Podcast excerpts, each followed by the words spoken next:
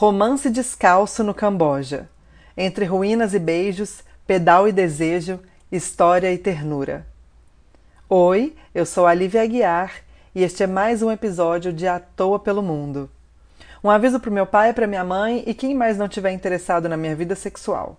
Neste episódio tem, mas o texto está livre de conteúdo explícito. Suíço, 2 metros e 10 de altura, olhos azuis, músculos fortes, voz grave e melodiosa, pés descalços. Conheci o Joel saindo de Dondet, a caminho da rodoviária de Nakong, quer dizer, no ponto de ônibus na calçada da estrada que termina em Nakong. A gente era vizinho de cabana na rua do Nascer do Sol. Dondet, oásis tranquilo na fronteira entre Laos e Camboja, que também é um dos últimos lares do boto do Sudeste Asiático. Desfrutei do paraíso deitada na rede, observando o nascer do sol, reencontrando amigos que conheci nas estradas tailandesas e laosianas, escrevendo e nadando no rio. Mas o meu visto para o Laos estava expirando e os amigos espanhóis Cláudia e Javier estavam pedalando no Camboja, a caminho do Laos. Eu queria encontrá-los em Siem Reap, onde ficam as ruínas da antiga cidade de Angkor. Era hora de seguir viagem. Eu só tinha trocado saudações à distância com Joel antes da nossa partida para o Camboja. Esperando o barco que ia nos tirar da ilha, puxei conversa perguntando: Are you traveling barefoot? Ele explicou que tinha perdido seu par de chinelos em alguma noite muito chapada no reggae bar e não encontrou nenhum outro que coubesse nos seus pés lancha tamanho 52. Ficou por isso mesmo. Seus dedos e solas, calejados por escaladas em rochas nos Alpes, não precisam de sapatos numa ilha de trilhas de terra. Segui a viagem sem eles. Joel trabalha como pedreiro demolidor em Zurique durante metade do ano e viaja para paraísos de mochileiros maconheiros na outra metade, gastando as economias até precisar ganhar mais francos suíços. Seu sonho é largar a Suíça de vez e abrir um hostel no Sudeste Asiático, provavelmente no Laos, plantar a própria maconha e viver uma vida de boas.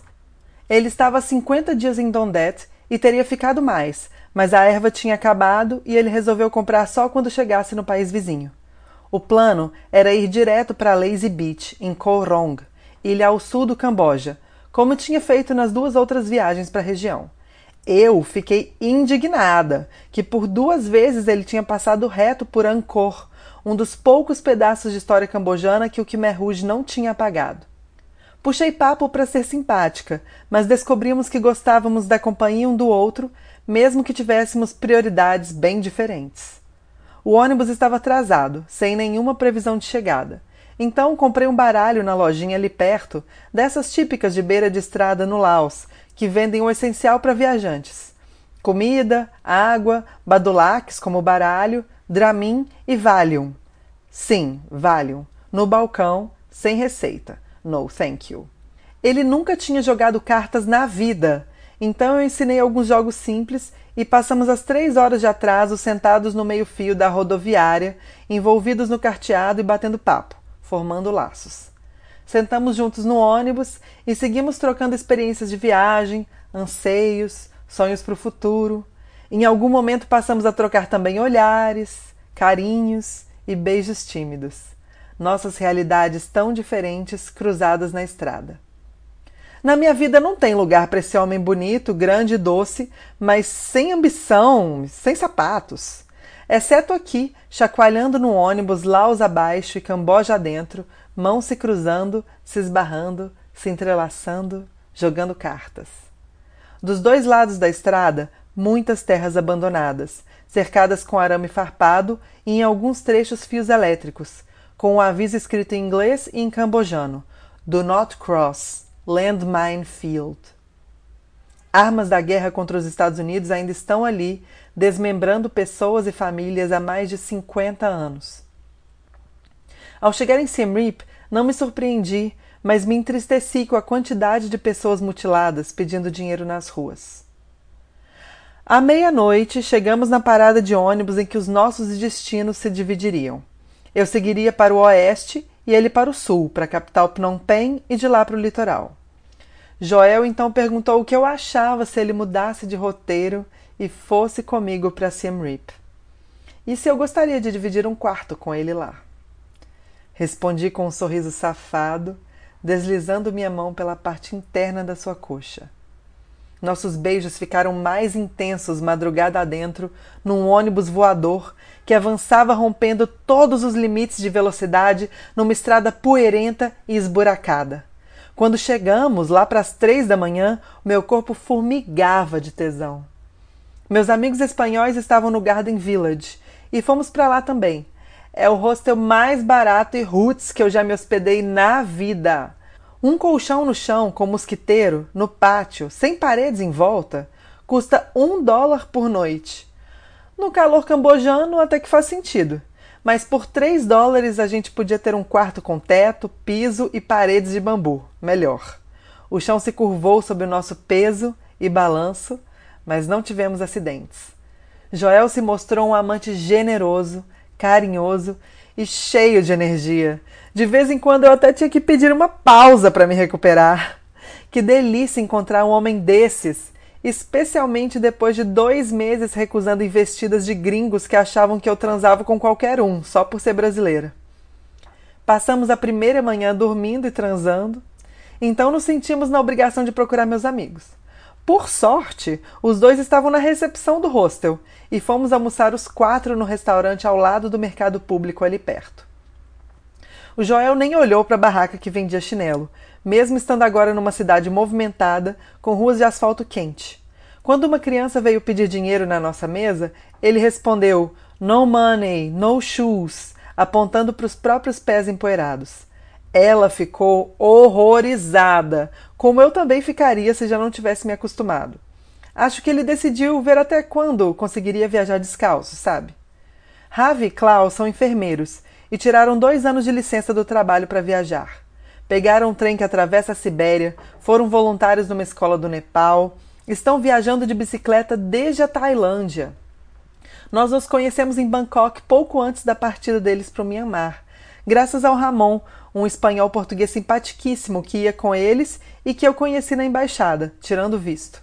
É para o Myanmar que eu vou depois do Camboja. Foi o Ravi que me ensinou a limpar e trocar o curativo do joelho depois do acidente de moto. Já falei dele. E ele ficou bem feliz com o estado da cicatriz um mês e meio depois. O Ramon já voltou para a Europa, mas os dois planejam pedalar o máximo que puderem até chegar na Espanha. Dá para entender porque admiro os dois, né? Tinham pensado em ir embora de Siem Reap no dia seguinte, mas adiaram a partida para passear comigo, com o Joe e a tiracolo. Para acompanhar Ravi Clau em um passeio pelo lago Tonle Sap, imenso, a sul de Siem Reap, eu e ele alugamos bicicletas, um dólar por dia. Sim, o Camboja é dolarizado e ridiculamente barato. No caminho, a cidade dá lugar a casas precárias de madeira, construídas sobre palafitas. Muitas crianças brincando. Atendendo a pedidos, Joey e Ravi desceram das bicis para jogar futebol com elas por um tempo. Eu e a Clau não, ficamos observando. A maioria das casas tem uma placa com o nome de algum europeu, ou americano, canadense, australiano, que doou o material e o dinheiro para construí-la. O Camboja parece ser ainda mais pobre que o Laos. O país viveu um século inteiro de devastação.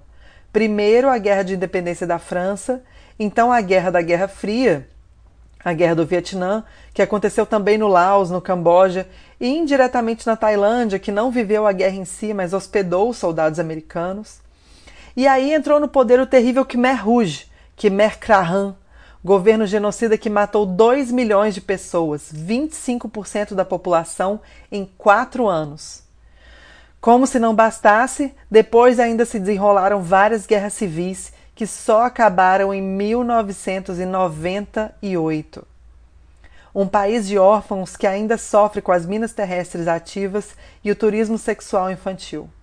Há cartazes contra a pedofilia espalhados em todas as áreas turísticas.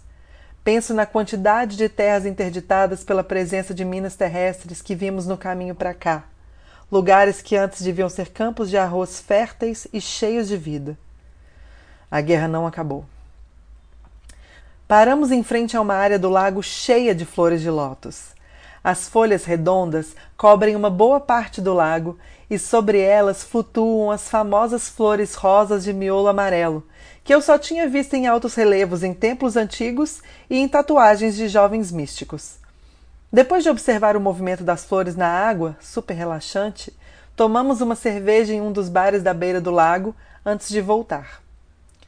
Seguindo a dica dos espanhóis, que já conheciam tudo por ali, eu e Joey seguimos pedalando para o complexo arqueológico de Angkor para comprar nossas entradas.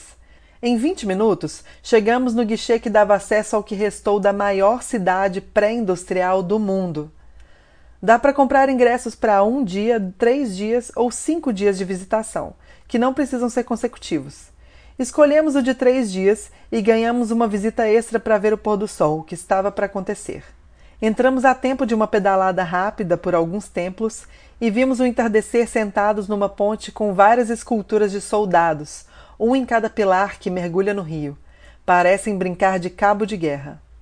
Aqui, cada pôr do sol é um espetáculo de cores quentes e mutantes. O Sudeste Asiático os produz como nenhum outro lugar. Depois de dois dias de passeios conosco, Ravi e Klaus seguiram para o Laos. Clau me passou um roteiro completo para o Myanmar, recomendando que eu puxasse conversa com as pessoas e andasse de bicicleta sempre que pudesse. Eu dei alguns milhares de kip laosianos que ainda tinha na bolsa, recomendei que parassem em Dondet e fizessem a volta do Bolavan Plateau, que não consegui visitar. Meu romance com Joel durou os sete dias que estive no Camboja. Com curiosidade, exploramos ruínas centenárias cobertas pela floresta em Angkor e os nossos corpos, alternando dias do lado de fora e do lado de dentro da cabana de bambu. Em alguns momentos fiquei preocupada que ele estivesse se apaixonando por mim. Eu não estava, mas a iminência da nossa separação me tranquilizou. Aproveitamos tudo o que a gente tinha de bom sem preocupar com futuros. O meu voo para o Myanmar, partindo de Bangkok, é no dia 4 de abril e ele tem os amigos doidões para encontrar na Lazy Beach. Na nossa última noite, um cara que estava indo para o Laos deu um saco enorme de flores para o Joel, que não tinha fumado desde que nos conhecemos. Ele disse que nem procurou e não sentia falta, que eu era inebriante o suficiente. Por causa desse presente, eu descobri que existem lugares no mundo que sempre tem maconha grátis para quem souber procurar. Geralmente hostels liberais, onde fumadores deixam o que têm para não cruzar fronteiras carregando substâncias ilegais. Ser pego sai bem mais caro do que comprar maconha fresca do outro lado, ou ganhar de alguém. Nossa despedida foi carinhosa, como todos os momentos com ele. Dei uma choradinha durante o último beijo, mas foi só entrar na van lotada em direção à Tailândia que voltei a sentir aquele frio na barriga, querido amigo, que aparece quando estou prestes a começar uma nova aventura. Mando notícias de lá. Até breve, Lívia.